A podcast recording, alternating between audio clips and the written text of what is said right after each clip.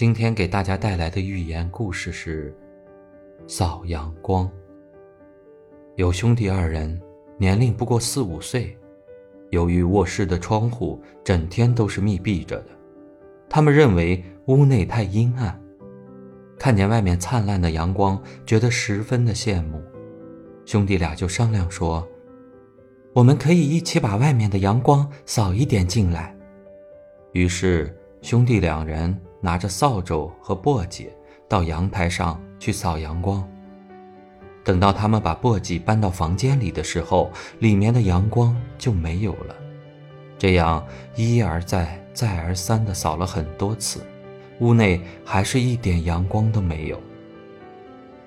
正在厨房忙碌的妈妈看见他们奇怪的举动，问道：“你们在做什么？”他们回答说。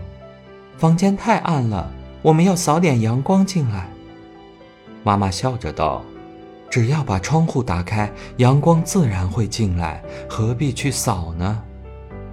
秘诀三：把封闭的心门打开，成功的阳光就能驱散失败的阴暗。